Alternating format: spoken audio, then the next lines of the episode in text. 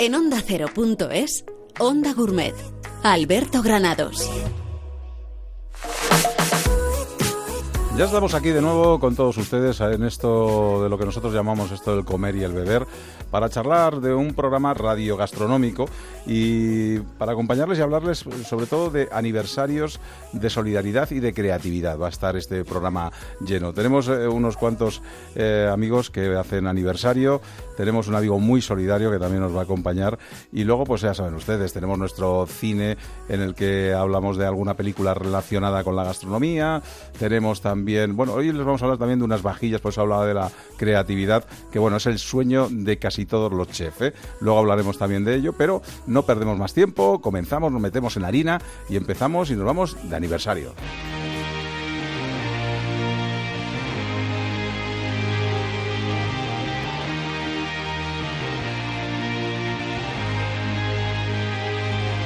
Aren't you something to admire? Cause you shine something like a mirror And I can't help but notice You reflect in this heart of mine If you ever feel alone And the glare makes me hard to find Just know that I'm always parallel on the other side Cause with your hand in my hand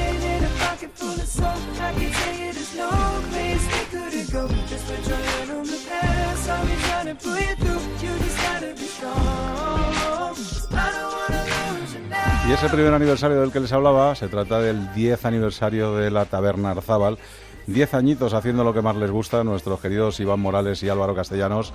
¿Qué tal? Bienvenidos, ¿cómo estáis? Hola, muchas gracias por invitarnos. Más o menos algo así, ¿no? Diez añitos haciendo lo que más os gusta, ¿o qué? La verdad que diez años de, placer, con gusto. Algún que otro sufrimiento también, ¿no? Bueno, pero los sufrimientos se olvidan, esto es como el dolor, luego se olvida. Eh, un año, diez años que han pasado de todo, pero, pero la verdad que una pasada, felices, felices. Oye, déjame presentar también al siguiente invitado, que es Chema Isidro, ¿qué tal, cómo estás? ¿Qué tal? Eh, Chemita, que es también chef, que tiene gastronomía solidaria, el presidente de esta asociación, pero como también sois amigos y tal, así puedes meter tú también la cuchara si quieres charlar de algo también con nuestros amigos alzabaleros, ¿vale? Le doy a todo. Perfecto.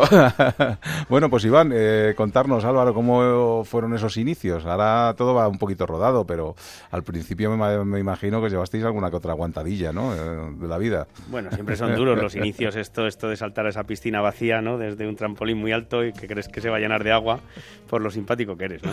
Pero eso, eso es emprender. Pero bueno, en, principio, pues con muchísima ilusión, muchísima pasión, mucha energía que le pusimos a, esa primera apertura ahí en Doctor Castelo de esa tabernita molona con 60 metros que bueno pues que ahora nos ha hecho llegar hasta hasta donde estamos no que es una pasada miras para atrás y, y es verdad que es incluso un poco abrumante no oye contarme cómo era cómo era esa primera cocina en la que creo que no se podía ni aguantar el calor no bueno eso era una Pedíamos el cambio. la verdad que lo recordamos siempre con. Me imagino que el primer local que, haces y con el que creces lo recuerdas con especial cariño. La verdad que la cocina era un horno. En verano llegaba a la cocina a tener. Pusimos un termómetro 55 grados. era, un era un disparate.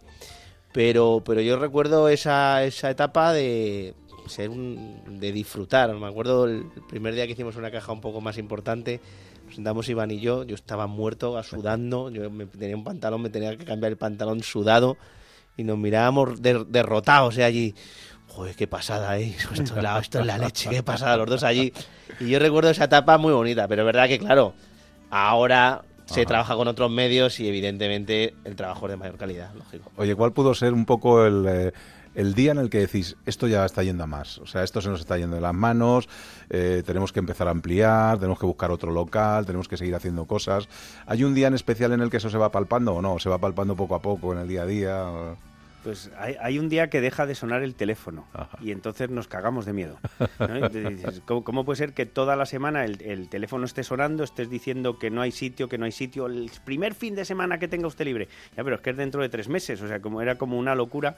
Eh, y entonces de repente la gente empezó a dar por hecho que estábamos siempre llenos y dejó de sonar el teléfono.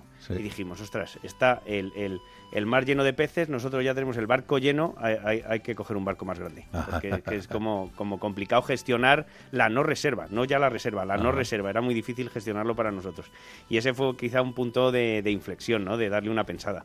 ¿Cómo ha cambiado, por ejemplo, eh, eh, yo qué sé, el, sistema que tenéis de, manejar el restaurante, el, tema de las compras, eh, ¿habéis aprendido mucho en el camino? Es decir, porque al principio me imagino que uno se lleva todos los palos del mundo, ¿no? Pues porque al final, pues yo qué sé, no hacer bien el escandallo de los platos, porque te piensas que tienes que comprar el producto de una manera. Eh. Pues había una parte que ha cambiado, evidentemente, porque la, empresa ahora ya tenemos, nos hemos rodeado de profesionales que nos ayudan a hacer cosas que nosotros no hacemos bien. Tenemos un jefe de compras, un director de recursos humanos, un, director administrativo, tenemos eh, un director de, operaciones, es decir, que el grupo se ha profesionalizado, pero la esencia no ha cambiado. El otro día me decía un, me decía un compañero que viene mucho al restaurante y me ve todos los días.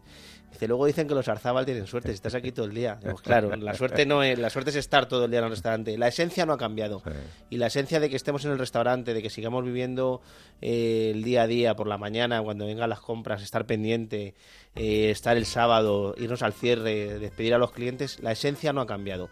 Es verdad que internamente hemos mejorado, porque lo que te decía antes, tenemos muchas más herramientas y sobre todo muchos más profesionales que nos hacen que todo nuestro trabajo tenga mayor calidad. Eh, bueno, tampoco todos han sido éxitos, ¿eh? Ha habido alguno ahí en el camino. Hasta de eso también dicen los americanos que hay que aprender, ¿no? Obviamente. De lo que más aprende. Es de lo que más aprende, ¿no? De, la, de a veces de las derrotas, ¿no? nosotros ponemos algún cursito caro, ¿eh? Sí, nosotros, nosotros cuando nos vamos a contar, que nos dicen, oye, ir a contar vuestra historia, que siempre contamos, no contamos el éxito, contamos eh, contamos las derrotas que hemos tenido, porque hemos tenido tres locales que no han funcionado, cada uno por, por circunstancias, pero, pero hay uno que además, eh, yo siempre lo cuento porque es verdad que ahora me hace especial gracia cuando montamos el Club A. que, fue una paja mental que nos hicimos Iván y yo. Bueno, íbamos a Londres y vimos clubs y dijimos, vamos, vamos a montar un club en Madrid que va a ser la leche. Y cuando cogimos el local, vamos a poner solo costelería con destilados premium y champán, que no falte el champán ahí. 150, 150 champán. Y, decíamos, Joder, ¿cómo no va a haber aquí un tío haciendo sushi? Un tío haciendo sushi. También. ¿Cómo no va a haber música? Un DJ todos los días. Oye, y, que no se vea que hay una tarjeta, una tarjeta como la de estas de, de metal para entrar en el local. Bueno, era todo el local espectacular, montamos decoración a la semana este y yo en el local dentro, joder, como mola, no había nadie, nadie entraba, pero este y yo ahí, este, este, y yo, pero este local, este, eh, este local, este local en la leche, eh, este local en la leche, pues eso, nos dimos una hostia como un pan.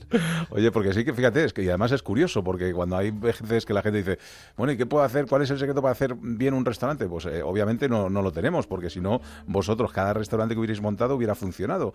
Y siendo los dos mismos, los mismos que triunfan en Arzaba, los mismos que triunfan en el Reina Sofía, en el Kiritaca, de repente a lo mejor se abre otro local, puede ser también la situación del local, el, eh, yo qué sé, el concepto.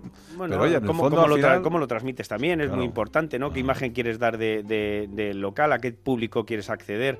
Al final hay una serie de factores que son absolutamente incontrolables. Entonces, es verdad que, que hay muchos como decías, las compras, los escandallos, sacar el precio, mm, todas esas cosas que son medibles, que son objetivas, pues las tienes siempre controladas y afortunadamente por eso si tienes un resbalón no son no son de arruinarte, ¿no? O sea, puedes controlarlos y eso es lo bueno porque esa primera parte siempre la tienes muy muy medida, pero hay otra que es absolutamente subjetiva que si la supiéramos, pues claro, daríamos conferencias en Yale a 250 mil dólares la hora, la hora, pero yo no he ido a Yale en mi vida, o sea que no es muy es muy complicado, ¿no?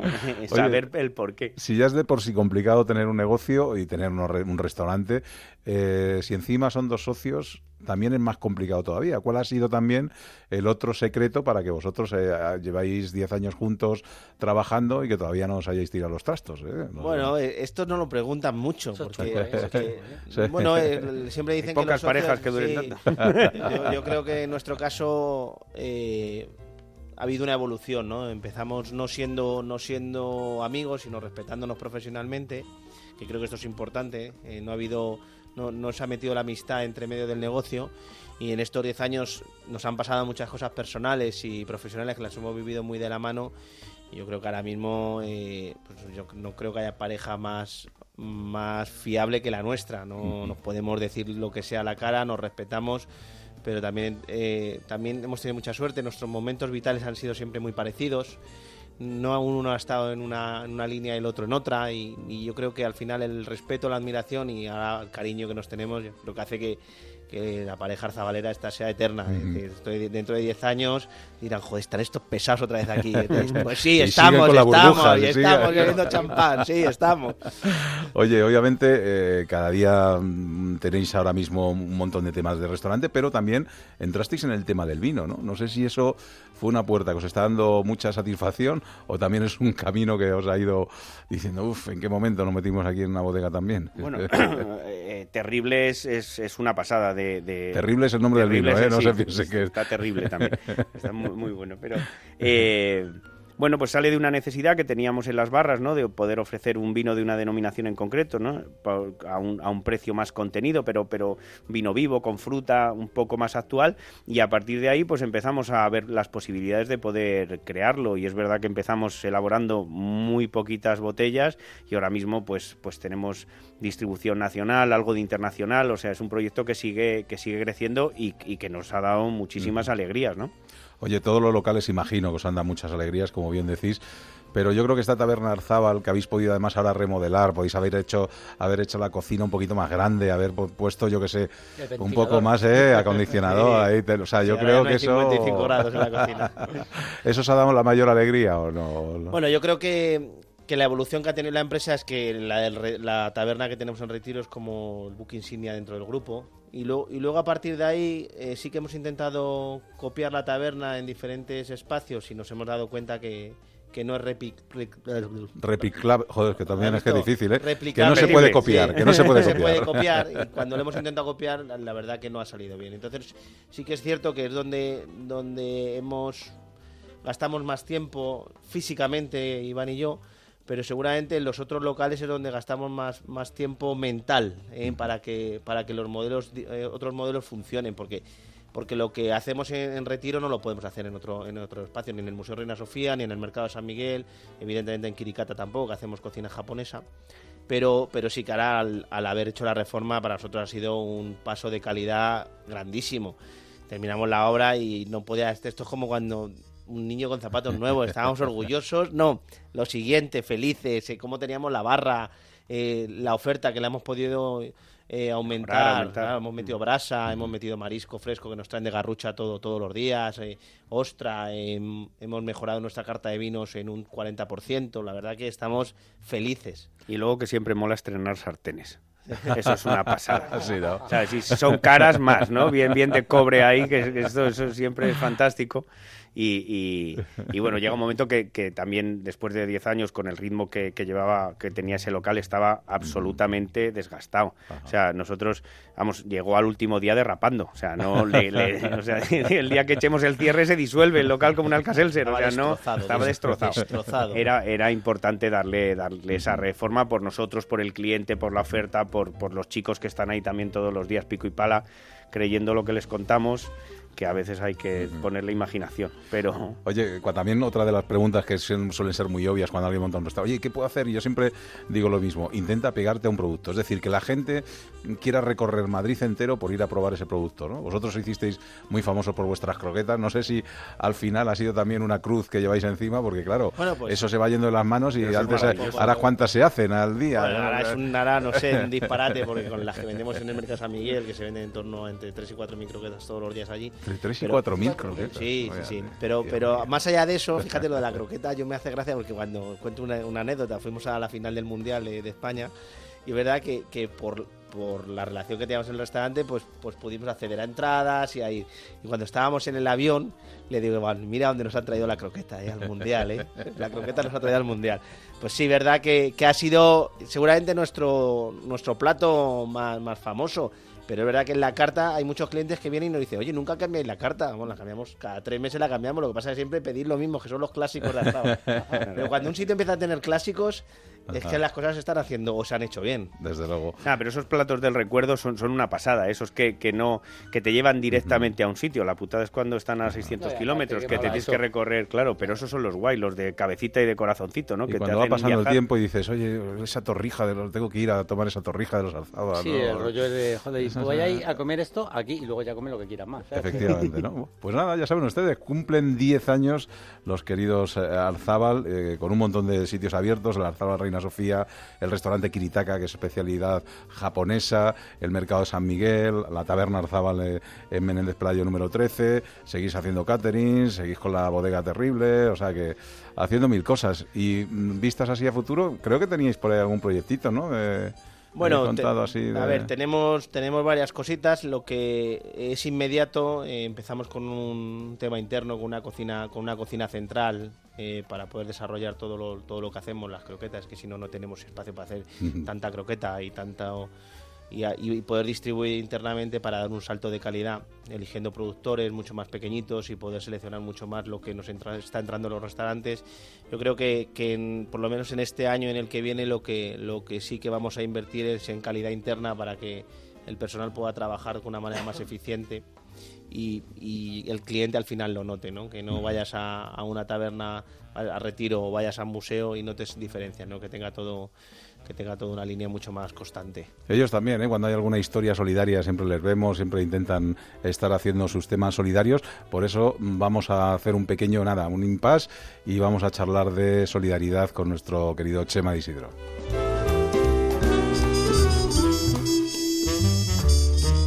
En Onda Onda Gourmet. Alberto Granados.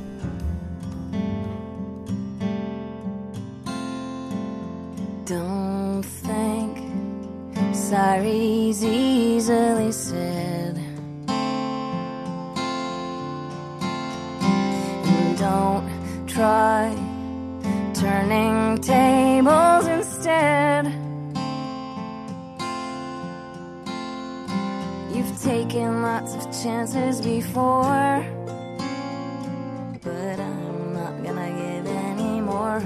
Don't ask me, that's how it goes heart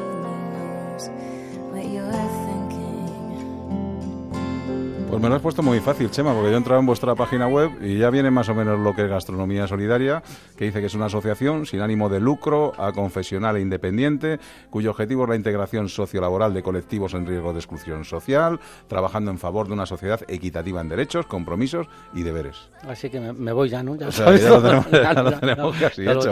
Bueno, Chema de Isidro también nos une muchos muchos años en el camino. Eh, también él sufría lo que es el tener un restaurante, el estar, fíjate, en un restaurante donde está ahora la tasquería, ¿no? Sí, de Javier bueno, eso sigue siendo, ten- ahí yo eso lo tengo todavía el contrato indefinido, o sea, yo te lo tengo subarrendado, Javi. Fíjate, Esto, fíjate. Que yo, fíjate, yo presumo que tengo un local con estrella Michelin sin Tienes una nada. estrella Michelin. ¿eh? Exactamente. Grande, Es que es así, es que es así. Es que no lo digo, eh, no lo suelo decir. ¿Cómo se llamaba? Lola, ¿no? Se llamaba modesta, local. Bella Lola. La Bella Lola, la Bella Lola La se llamaba el Lola. restaurante. Pero en un momento dado, Chema empezó a decir, aquí tengo que cambiar, quiero hacer otras cosas nuevas. Y empezó a trabajar con chavales con exclusión social y dijiste, Buah, aquí tengo un camino que recorrer. Sí, ¿no? ¿sabes lo que pasa? Yo, yo además que yo es que soy como soy un poco rarito, yo cuando empezó la crisis, eh, la famosa crisis, yo monté el restaurante, ¿sabes? Y me decía la gente, pero tú estás loco, tío. Ahora vas a montar el restaurante, digo, pues sí. Y cuando empezaba a, a acabarse la crisis, yo empezaba a dar cursos allí, en el Villalola, y me encantaba. Digo, joder, me mola lo de la formación. Y, y justo fue en el momento que me llaman de una asociación, de una ONG, de CESAL. Oye, pues a ti te gustaría trabajar con chavales y tal. Y bueno, y tiene que mucho que ver también mis, mis principios en la cocina, porque yo soy un chaval vallecano, yo era un poco pieza, un poco pieza. Era, dice, ese, ya se va quitando Bueno, años. me voy quitando, me voy quitando de, de lo que puedo. Y nada, y cogió mi maestro, Iñaki Aguirre, ¿sabes? Y me cogió y dice, pero ¿a ti te gusta esto de la cocina? La verdad que me había encantado siempre. Y pues me hizo cocinero. Y entonces, bueno, pues mi vida cambió un montón y estuve muchísimos años, fíjate, hasta... Yo llevo trabajando con jóvenes desde, desde hace nueve años, pero empezó por ahí. Entonces a mí me, me dijeron que si quería trabajar con los todos los trinitarios, las bandas latinas de, de Cuatro Caminos y tal. Y a mí es que me encantó la historia. Digo, hostia, y moló un montón porque en la primera promoción lo primero que era que el índice de asistencia era del 100%, que bueno, que los de, los de la ONG no se lo creían. Dice, ¿cuántos han venido hoy? Digo, pues todos. Y me dice, ¿pero en serio? Digo, que sí, tío. Y luego que nos contrataron al 50%. Y de ahí fuimos creando, fuimos creando, haciendo más promociones, hicimos luego ya cursos de camarero, jardinería y tal. Y entonces ahora mi, bueno, aunque también asesoro restaurantes, etcétera, ¿vale? Pero ahora mismo lo que me dedico pues es casi siempre a los jóvenes, aunque también toco otros colectivos, yo qué sé, mujeres maltratadas, etcétera, que también les hacemos cursos de formación. Pero ahora sobre todo eso, pues jóvenes, Ajá. jóvenes de entre 16 a 25 añitos Y nada, pues utilizando la gastronomía pues como herramienta para pues para que eso, para que salgan para adelante porque hay chavales que desgraciadamente es que no han tenido ni una sola oportunidad en su vida. Entonces nosotros nos dedicamos a, a eso. Oye, ¿algún caso ya de éxito de esos que digas, Jolín, este lleva ya no sé cuánto trabajando, Bueno, de éxito, pues ya ha salido adelante y ya Joder, tira mira. solo? Eh, tenemos 22 jefes de cocina.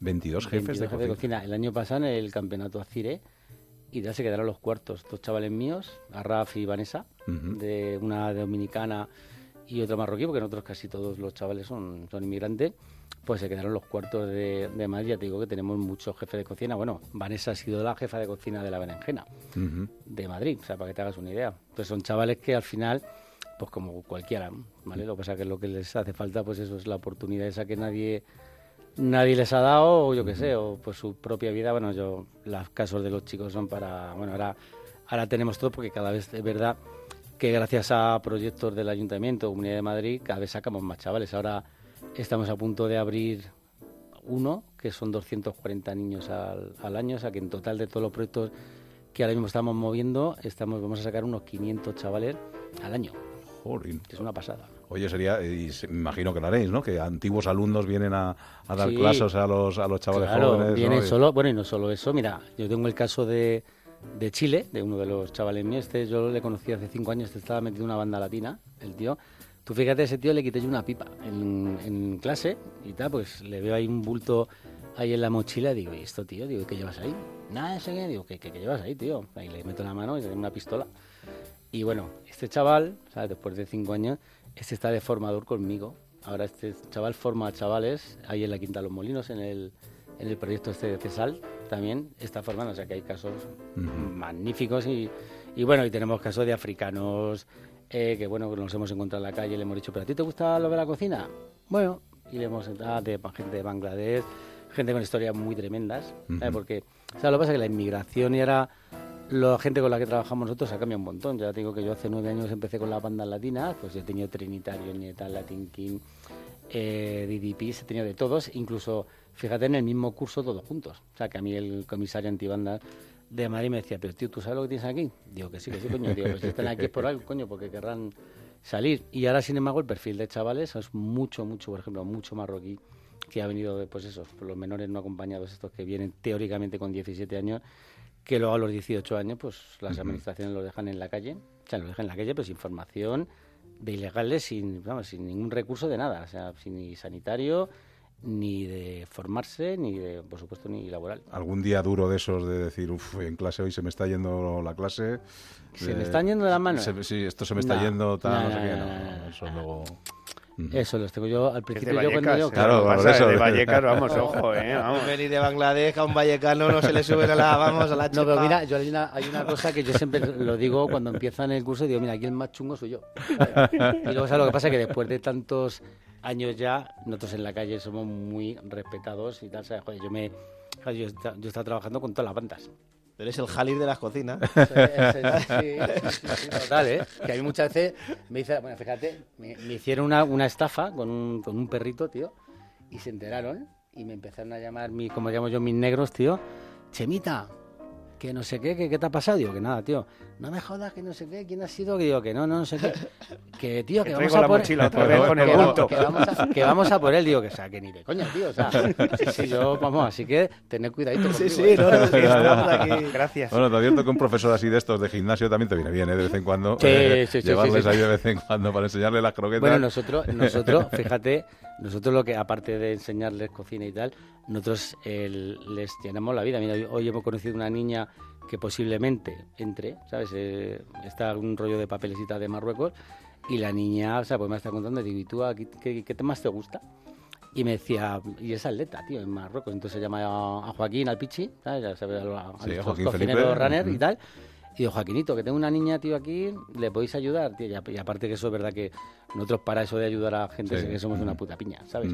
Y entonces pues ya le están buscando un club macho de atletismo para que la niña, ¿sabes? No solo cocine, sino que pueda entrenar y tal. O sea, que, que luego, porque hay- no solo les enseñamos cocina, joder, les ayudamos en toda Sí, sí. la vida porque es que están solos. Salen adelante y salen adelante con la ayuda de otros chefs que los llevan a sus restaurantes, que les, eh, les llevan y les integran en las cocinas y también a su colaboración. ¿eh? Hay una página web que es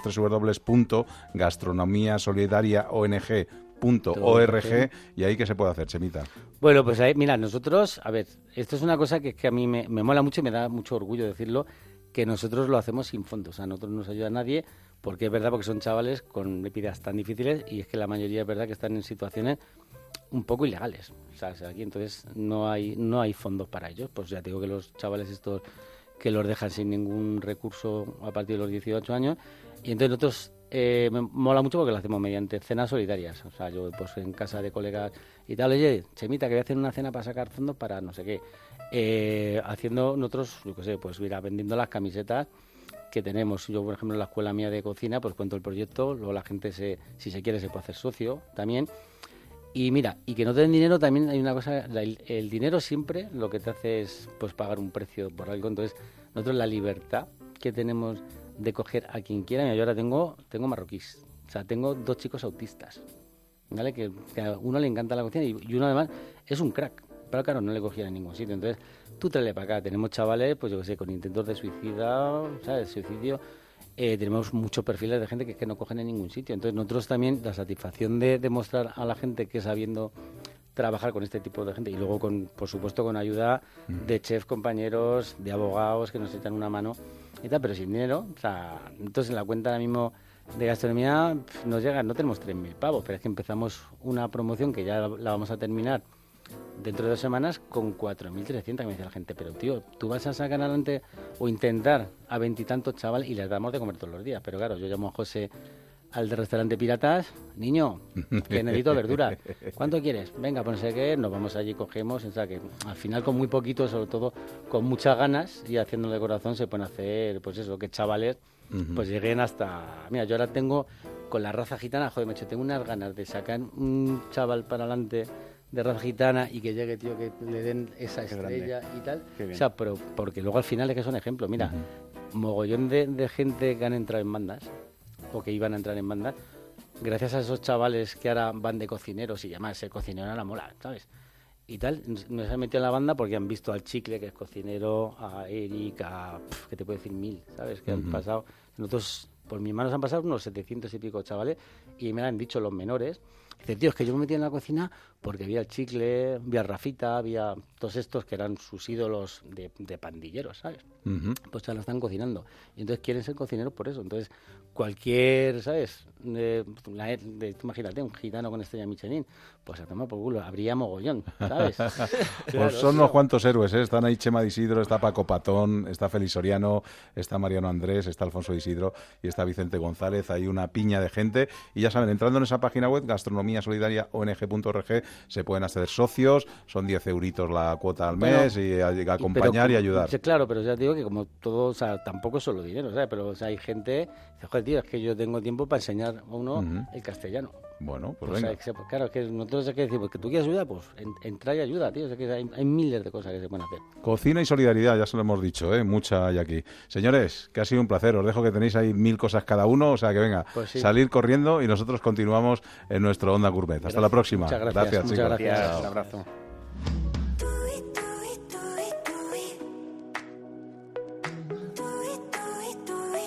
En Onda Cero.es, Onda Gourmet. Alberto Granados.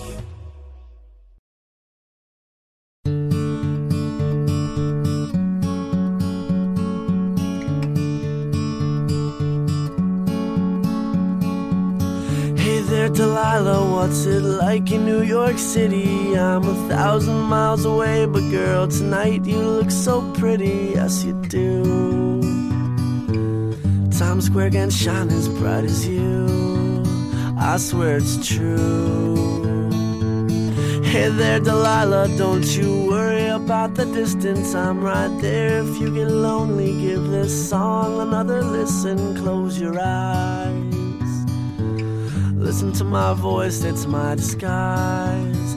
I'm by your side. Oh, it's what you do to me Intentamos que nuestros Onda Gourmet no sean iguales ninguna semana y en este caso, bueno, en algunos de ellos hablamos de chef, en otros hablamos de producto y en este caso vamos a hablar de vajillas. ¿eh? Yo le, hace un tiempo hice un artículo sobre él y lo bauticé un poco como el que hace realidad los sueños de los chefs. ¿eh? Ya saben ustedes que los, nuestros chefs son muy creativos, tienen muchas cosas en la cabeza y luego hay que plasmarlas. Bueno, pues José Miguel Piñero tiene su taller eh, en, el, en, el, Levante y él se dedica precisamente, pues eso, a intentar a realizar los encargos que la imaginación de los chefs pues le dejan y les trae a la tierra. José Miguel Piñero, ¿qué tal? ¿Cómo estás? Bienvenido. ¿Qué tal? Muy buenas tardes. Bueno, pues eso digo yo, ¿no? Que haciendo realidad los sueños, ¿no? Pues sí, además me pides ahora en un momento creativo en mi despacho. Cuéntame, ¿cómo, cómo empezaste? Lápices de colores en mano. Lápices de colores, efectivamente, porque hay, hay mucho color en esas vajillas.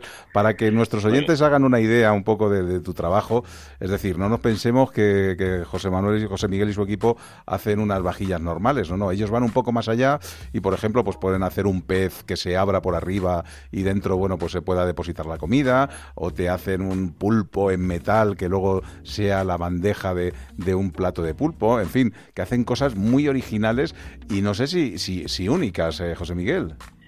Pues únicas son, la verdad que sí. Además, acabas de definir posiblemente las más normales. ¿Y cuál sería la más loca? Cuéntame, porque si eso es lo más normal. Mm, bueno, la verdad que estamos haciendo verdaderas locuras y es de agradecer porque eh, yo me suelo poner al nivel de los que a veces lo comentan, te lanzamos una pelota y tú nos devuelves dos, ¿no? Porque es decir, si nosotros estamos locos, pues tú posiblemente estés el doble.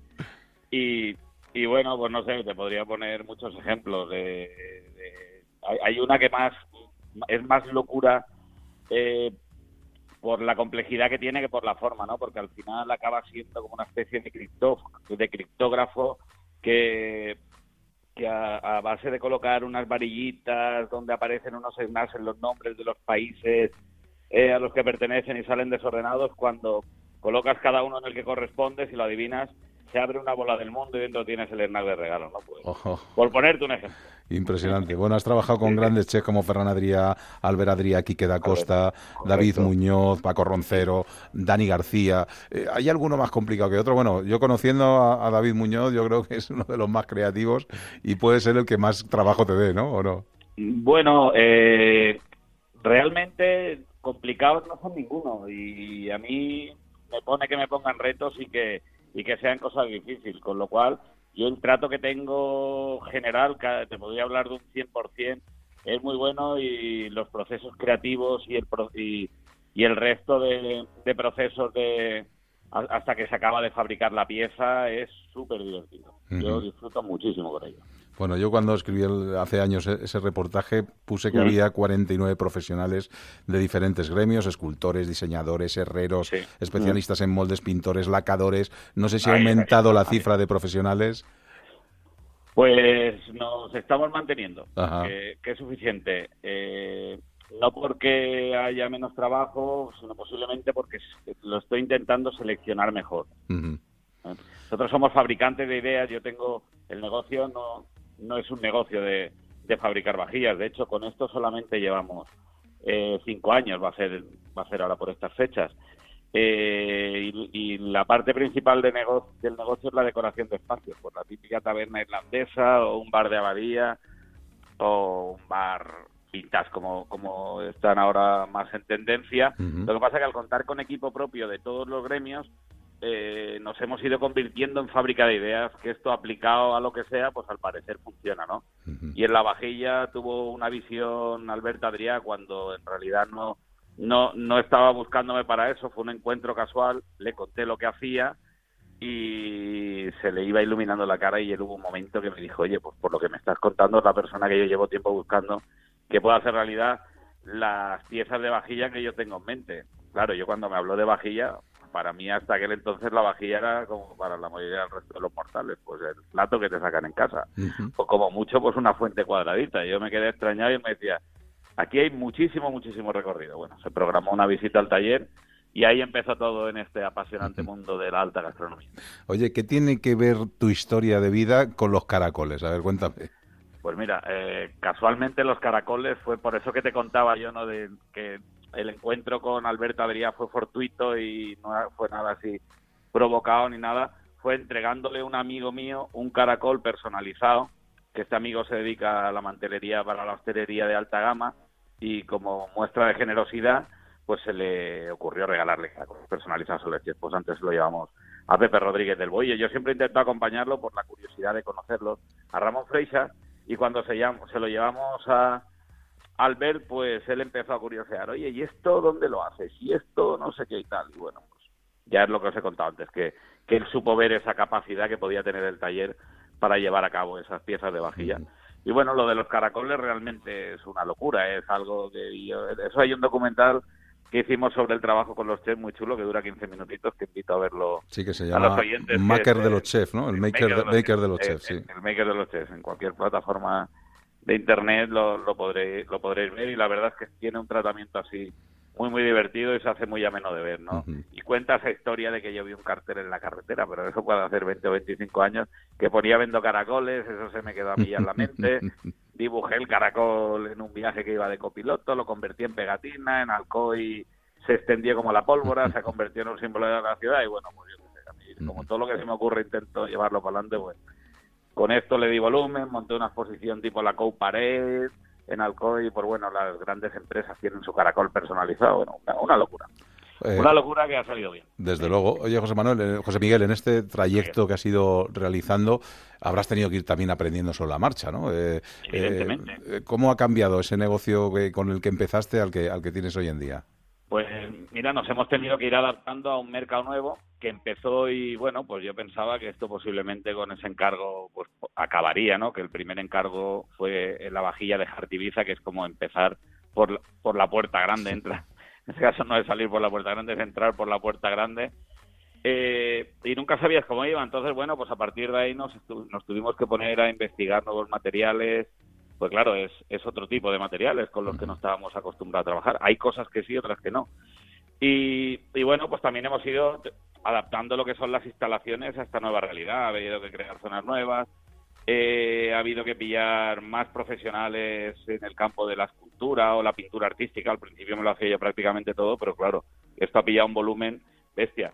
Y bueno, luego no solo, no solo intervienen eh, la parte de escultores, aquí al final eh, estructuras para sujetar piezas de vajilla pueden ser de metal, pueden ser de metacrilato, hay bandejas de madera, o sea, al final intervienen muchísimos materiales, que es lo que al final hace que, desde el taller sea posible hacer realidad todas esas ideas locas. Desde luego, y, tan locas y tan locas. José Miguel mm. Piñero, ¿qué proyectos tienes? ¿En qué andas ahora y cuáles son tus pasos futuros?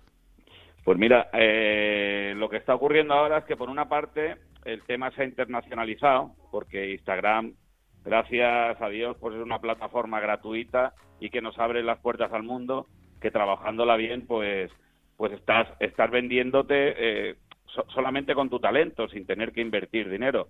Y bueno, pues, pues como te he dicho, gracias a eso estamos trabajando con Rusia, con China. También es algo que empezaron los chefs más top de Estrella Michelin, y es algo que se ha ido democratizando, ¿no? Ahora cualquiera que tiene un restaurante que tiene gusto por hacer las cosas muy bien, que los hay muchos, aunque no tengan estrella o están optando por ella, pues se han convertido también en clientes. Entonces, pues bueno, eres aparte y, y como proyectos, pues bueno, hemos estado ahora últimamente trabajando, que no puedo contarlo, para una boda muy importante que, que en las piezas de vajilla que, que se producirá en breve. Sí. Y, bueno, pues y bueno, pues con el día a día acabamos de soltar ahora los proyectos de Sublimotio en Ibiza, de Paco Roncero, dejar la nueva temporada, siempre hacemos piezas nuevas. Pues ahora hace un rato estaba hablando con Alberto Adrià para unos temas para Bubles and Case de Londres, que es un negocio nuevo que han montado allí de, postres premium, que debe ser la de... Bueno, pues sin parar, realmente sin parar.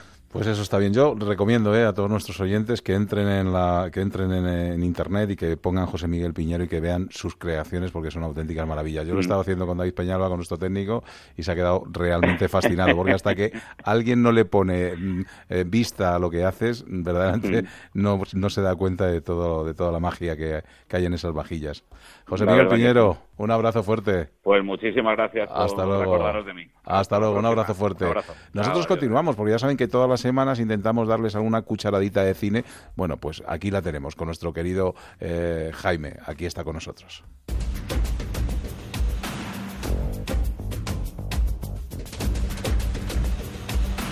En Onda Gourmet, cucharadas de cine con Jaime Antón.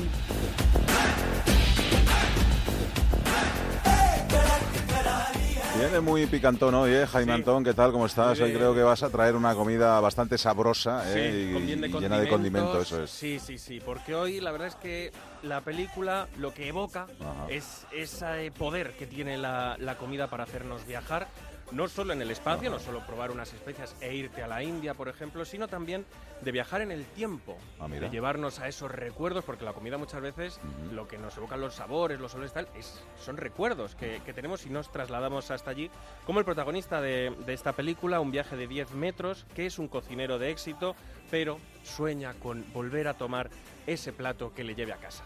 Marguerite, ¿te acuerdas de nuestra receta de ravioles de seta cruda?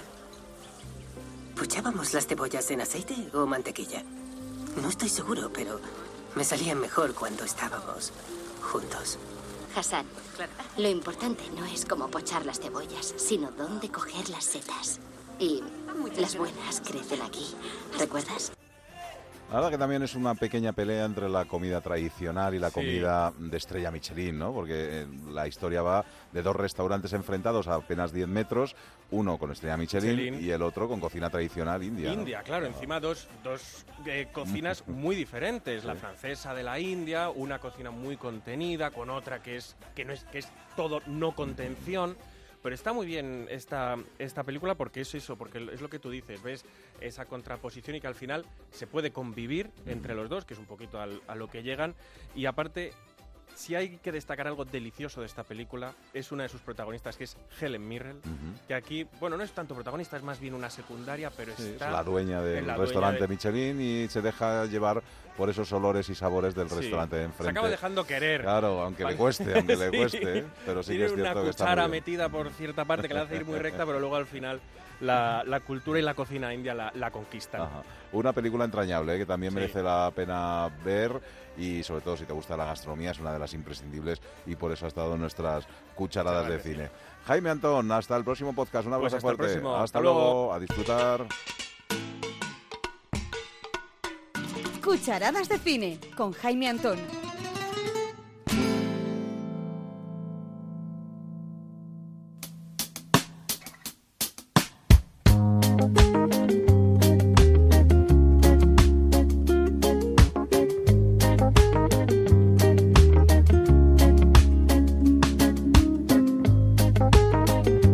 Si quieres ponerte en contacto con nosotros, escríbenos a ondagourmet.es. No te quedes con las ganas. Are you gonna share your secret? Or will you leave me guessing for days? Is it up to me to read you? Figure out a pattern in your ways. Are you just cold to me?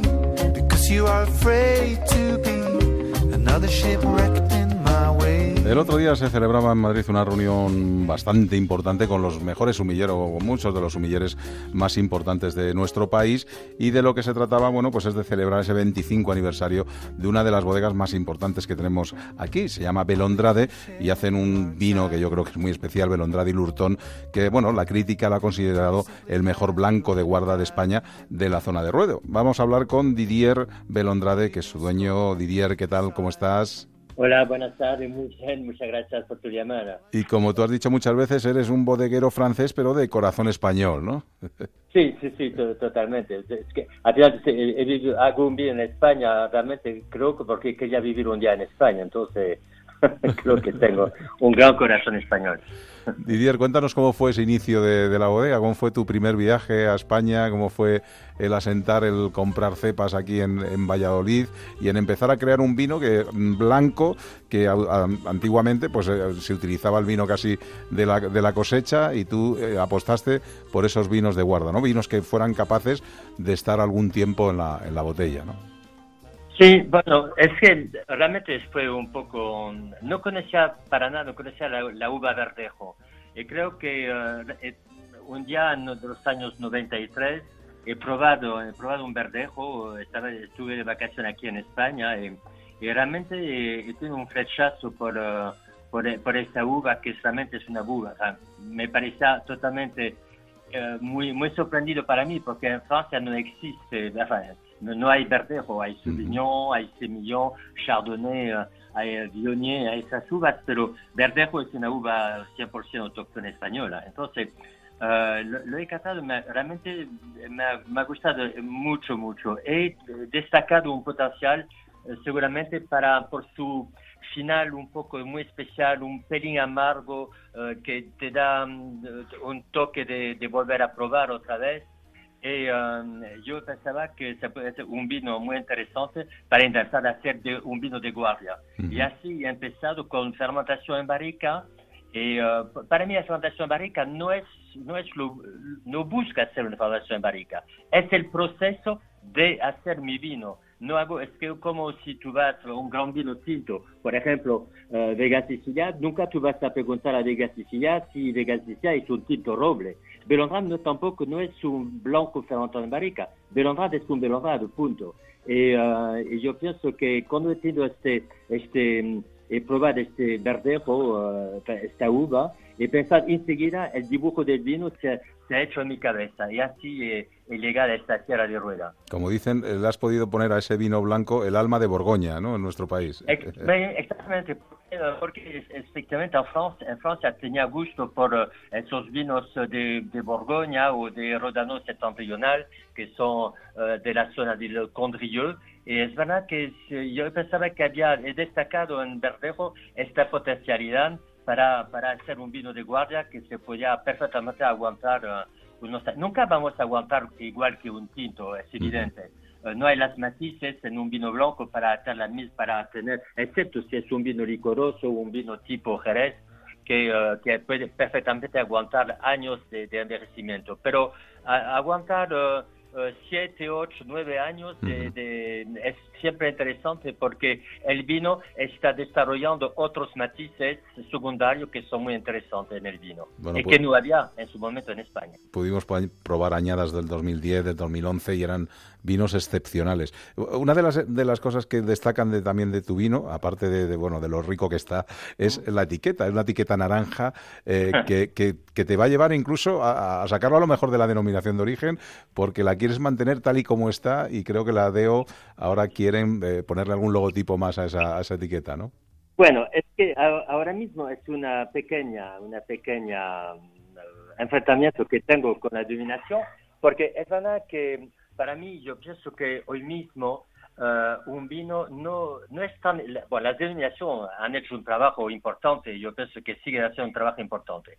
Sin embargo, yo del inicio nunca he, apostado realmente para estar en la DO. Cuando he empezado, por ejemplo, en los años 94, eh, eh, la labor que había detrás de mi vino ha hecho que el, vino en su momento valía 900 pesetas o 1000 pesetas, que las botellas de la DO valían 125 pesetas. Entonces, todo esto es que ya siempre fue un poco uh, fuera de la DO al nivel de los precios. Y pienso que cuando en un restaurante alguien pide un rueda, Uh, nunca alguien le va a dar, un sommelier no se va a atrever a darle un belondrat porque eh, el señor le va a decir, oye, tú te estás burlando, te he dicho rueda, no te he dicho de darme uh, unas cosas un poco raras. Entonces, siempre es verdad que belondrat, yo pienso que uh, el, mundo, el mundo del vino irá más y más a marcas, ¿tú ves? Eh, cuando tú bebes, eh, siempre hablo de Vega Sicilia, pero puede hablar de otros vinos. Si tú hablas de Vega Sicilia, realmente no tienes la sensación que está bebiendo un Ribera de Duero. Yo pienso que tú estás bebiendo un Vega Sicilia. Si hablamos de unos grandes, grandes vinos de, de La Rioja, por ejemplo, no sé, eh, hay, hay, miles, pero Uh, ponemos López de Heredia, para mí López de Heredia, antes de todo, es, es un López de Heredia antes de ser un Rioja. Si hablamos de, de, un, de un château, uh, de un château Iquem, en Francia yo bebo un château Iquem antes de beber un Sauterne. Uh, ves, todo esto, yo pienso que ahora mismo vamos a marca y yo pienso que si un día la gente me obliga a cambiar mi etiqueta, es evidente que sale, se voy a salir de la eliminación porque hay ninguna obligación de poner dos etiquetas y si hay una etiqueta que tiene todas las menciones obligatorias, es perfecto y la tiene, pero no hay que poner de mención obligatoria en el tapón, en la botella, en tres etiquetas, si no voy a poner mi foto con denominación rueda, me parece un poco ridículo. Oye Didier, no sé qué te da más eh, mm, quebraderos de cabeza, eh, si hacer el vino o luego tenerlo que repartir, porque eh, es un producto ya tan exclusivo que, que no se puede dar a todo el mundo, es decir, está en algunos sitios muy exclusivos de puntos de venta y luego en los restaurantes que tienen su cupo anual y que no se pueden salir de él, ¿no? Ojalá, bueno, es, verdad que um, todo esto, uh, bueno, por supuesto, si se puede hacer más vino, lo haría, uh, porque uh, además, como tengo la suerte que se vende, estaré mejor que vender más. Pero sin embargo, he apostado desde el inicio a que todos mis vinos proceden de mis viñas propias. Y entonces, porque pienso que el vino empieza en su propio viñedo.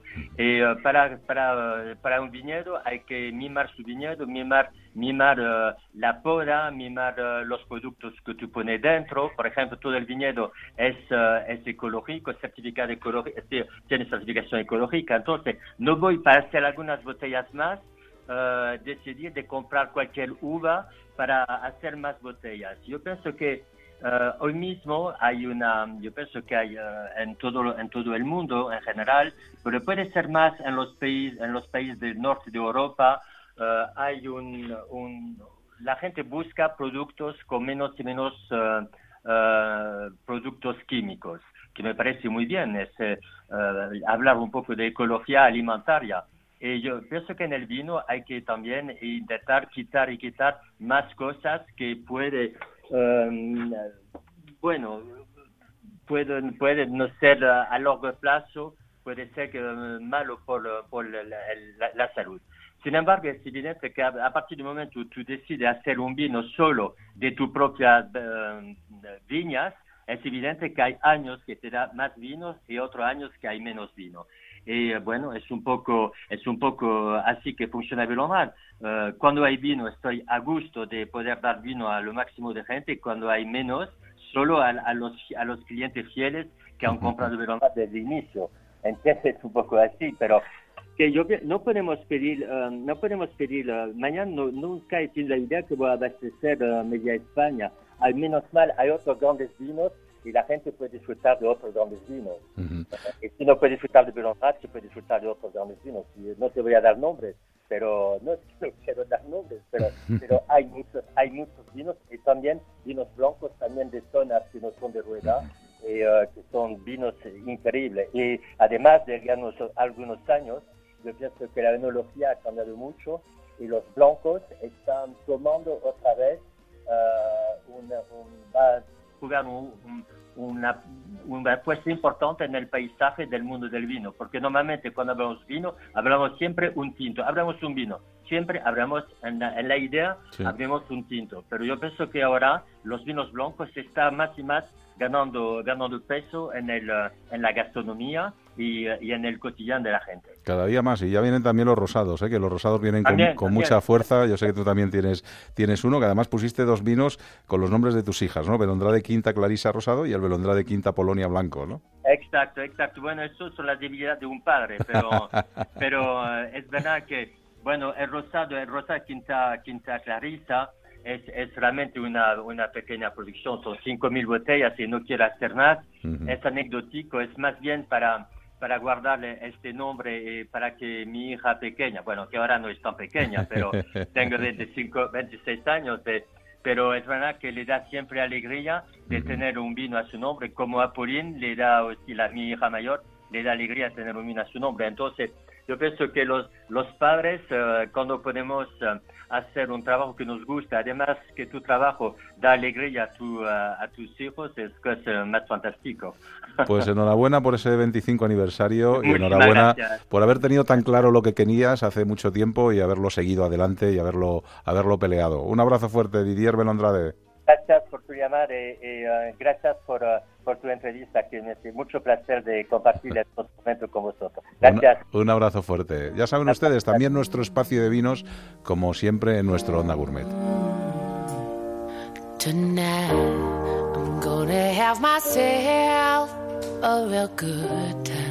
En Onda Cero.es, Onda Gourmet, Alberto Granados. Se nos pasan volando estos minutos de radio. O sea, si le ha gustado y ha visto que es a usted esto del comer y el beber también le gusta, tenemos todos en nuestro podcast de Onda Cero, Onda Gourmet. Allí puede encontrar todos nuestros programas y ya sabe que todas las semanas tiene uno nuevo. ¿eh? O sea, que hablamos de chef, de gastronomía, de productos, de bodegas, de vinos, en fin, de lo que nos gusta. Onda Gourmet, señores. Hasta la semana que viene. Adiós, nos escuchamos en www.ondacero.es. I'm having